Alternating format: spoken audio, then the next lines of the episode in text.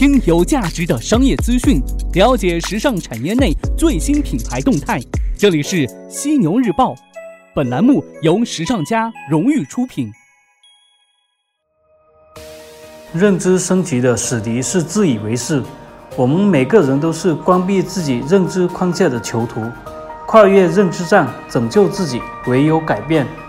我是闹边创始人，推荐您参加九月二日由时尚家举办的认知革命。我在广州郑家等您。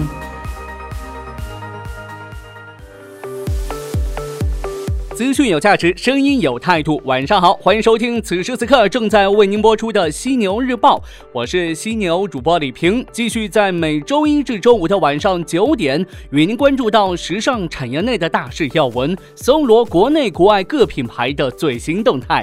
首先呢，进入到今天晚上的犀牛头条。犀牛头条，头条中的头条。今天晚上的犀牛头条，咱们来关注到的是孙杨穿衣门。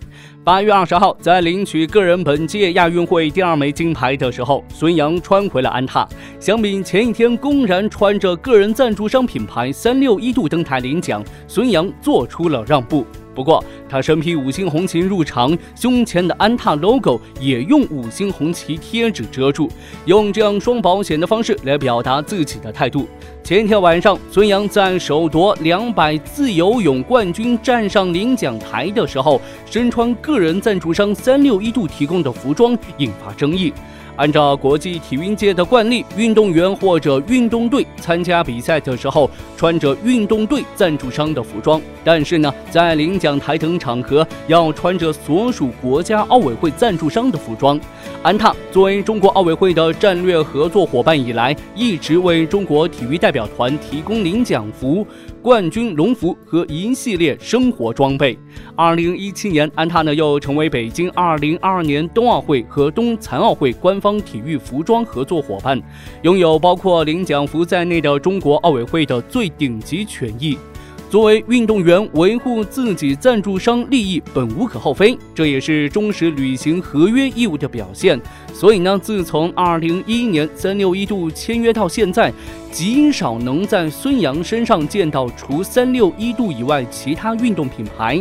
而个人赞助商与团队赞助商冲突，孙杨呢也不是第一次采取应变措施。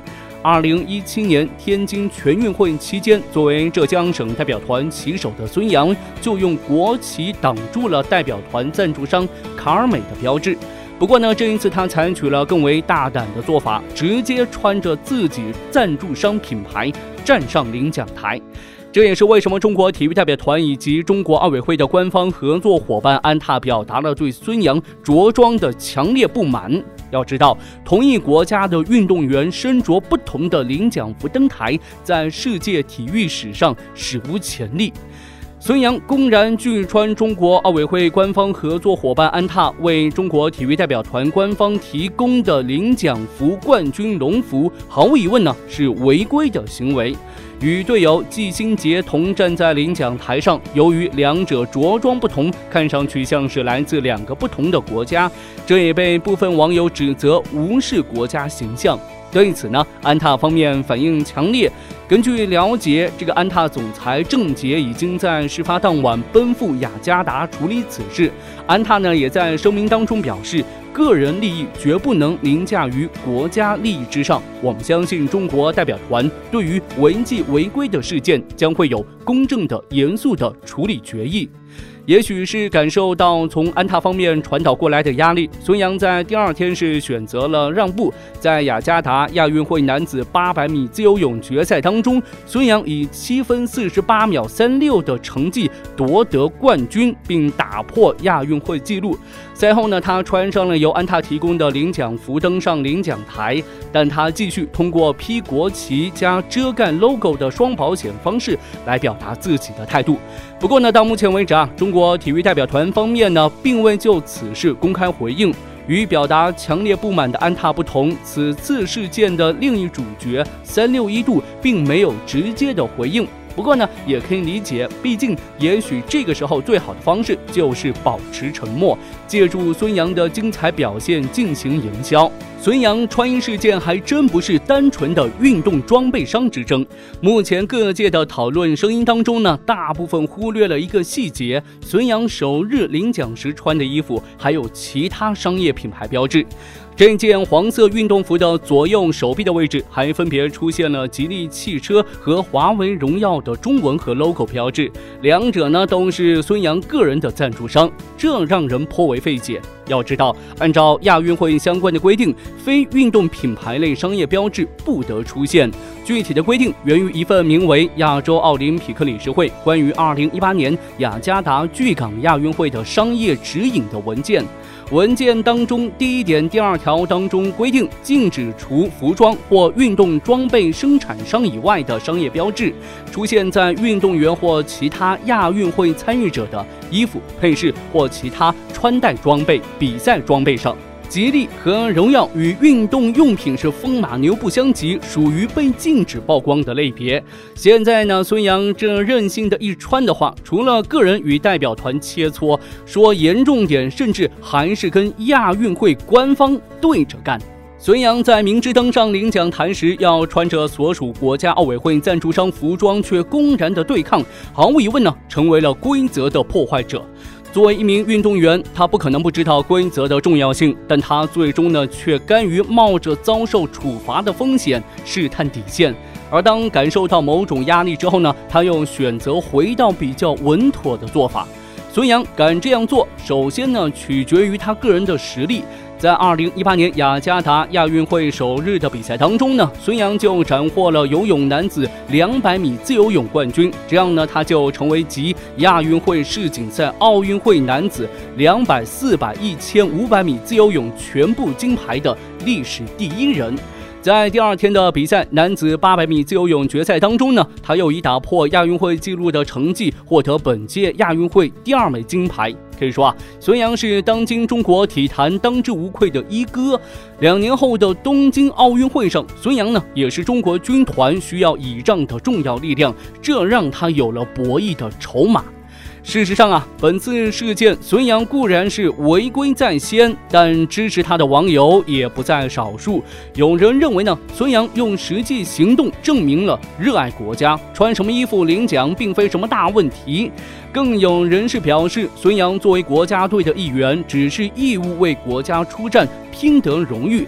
这与 CBA 此前出现的易建联拒穿李宁事件是不同的。毕竟，孙杨从国家队获得的只是平时训练津贴和夺冠后的奖金，而易建联从联赛领取的高额薪水当中就有 CBA 官方战略合作伙伴李宁的赞助费。孙杨所得利益与集体从赞助商那里获得的丰厚收益不成比例，运动员与运动队的利益分配问题是关键所在。本质上来讲的话，此次事件矛盾的核心呢，并非是运动员代表孙杨与代表团赞助商安踏。随着明星运动员个人的影响力日趋的变大，个体的利益应该更加受到尊重，而这也需要规则的不断完善。尽管如此，但是呢，也有不同的声音发出。有人觉得，毫无疑问，孙杨的功绩与功劳都不能被任何负面新闻抹杀。但如果大牌明星凌驾于规矩之上，那么何谈公平公正？一切都会乱套。既然孙杨有尚方宝剑，当其他选手违规，你处罚又如何以理服人呢？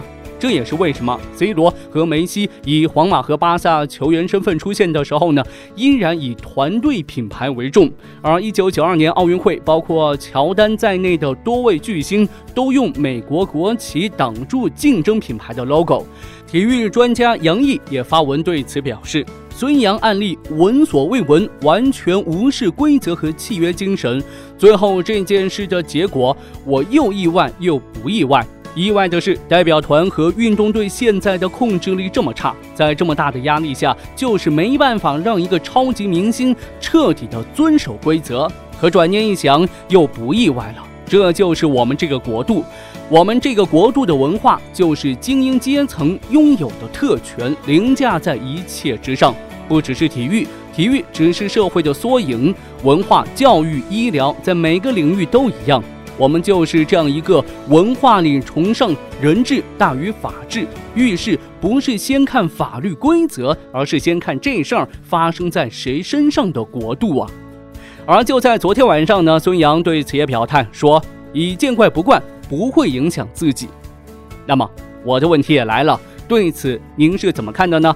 欢迎留言跟我分享您的观点。您可以在微信当中搜索微信服务号“时尚家学院”，语音或者是留文字都是 OK 的，我会关注您的每一条留言。好的，头条过后进入到资讯速递的板块，与您分享各品牌的最新动态。首先来看到的是 Chanel。对于一些想要化妆的男性来说的话，走进化妆品专柜购买化妆品，也许是一件很有压力的事儿。一个好消息是，Chanel 即将推出全新男士化妆品线 b o r d Chanel，将于九月一号首先登陆韩国，十一月呢在 Chanel 官网上线，并于明年一月全线登陆 Chanel 实体店铺。Chanel 的男士化妆品系列 b o r d Chanel 将包括粉底液、眉笔和润唇膏三种产品。其中呢，这粉底液和眉笔都提供了四种色号，润唇膏呢是无色的滋润型唇膏，涂上之后呢有哑光效果。小娜此前已经推出过男士手袋和一款名为 Boy 的中性香水，此次推出的男士化妆品是对品牌男士系列产品的扩充。近日，德国运动用品巨头阿迪达斯宣布，计划到二零二四年前停止使用全新塑料，而仅使用再生塑料为原材料进行生产，以提高其供应链的环保水平和可持续性。阿迪达斯二零一九年春夏季服装系列将有百分之四十一的生产原料呢为再生塑料。此外呢，阿迪达斯也表示，将停止在其办公室、零售店、仓库和配送中心的建设当中。使用全新的塑料，这将帮助品牌从二零一八年开始每年节省约四十吨塑料。塑料当中的聚酯纤维因其重量轻、速干的特点，目前呢经常用于生产休闲运动 T 恤、运动文胸和运动鞋等多种产品。阿迪达斯全球品牌负责人表示：“我们的目标是到二零二四年前彻底停止使用全新的聚酯纤维。”那目前呢，阿迪达斯销售的九百二十万。件单品当中呢，有百分之五五十使用这种材料作为生产原料，因此要彻底停用还需要一段时间过渡。再来看到 IT 集团，IT 集团日前发布盈利预喜，预计其在截止五月三十一号止的第一季度内将继续录得销售额的上升，主要得益于集团同店销售业绩的积极增长态势以及店铺网络扩张所带来的额外收入。不过呢，受季末促销活动减少的影响，中国内地的同店销售额或录得轻微的下滑。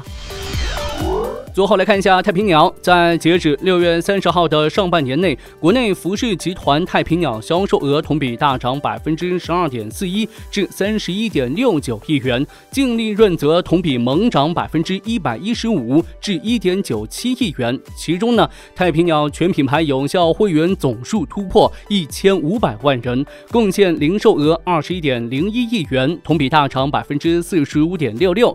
截至报告期末，太平鸟服饰在全国共拥有一千三百二十八家直营门店，该渠道的收入占到总销售额的百分之七十四点一二。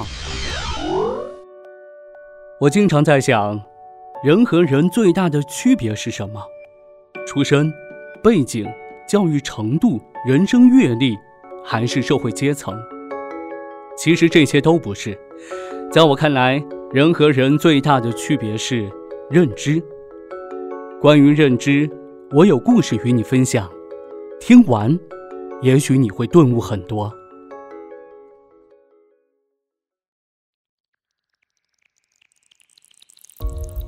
一位富豪到华尔街银行借五千元贷款，借期是两周。银行贷款需有抵押，富豪用停在门口的劳斯莱斯做抵押。银行职员将他的劳斯莱斯停在地下车库里，然后呢借给富豪五千元。两周之后，富豪还钱，利息仅十五元。银行职员发现富豪账上有几百万，问为啥还要借钱？富豪说：“十五元两周的停车场，在华尔街是永远找不到的。”九月二号，时尚家将在广州正佳演艺剧院举行《认知革命》第一季，到时候我们将会邀请三位大咖与三百多位品牌创始人，共计六百多位观众分享新知，刷新、超越，并且颠覆你对消费者、对品牌、对商业的认知。了解更多详情，可搜索关注微信服务号“时尚家学院”，时尚时尚最时尚的时尚专家的家，商学院的学院。好的，今天晚上咱们就聊这么多，感谢您的收听，欢迎您吐槽本期节目，我会关注您的每一条留言。我是犀牛主播李平，明天晚上的犀牛日报与您不听不散。